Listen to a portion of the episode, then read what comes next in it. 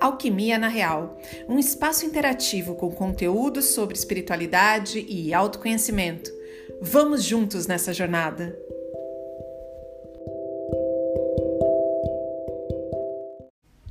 Mensagem recebida hoje, dia 10 de 3 de 2022.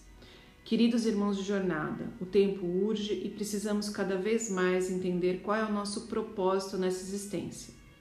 Procure no seu íntimo as respostas que tanto deseja.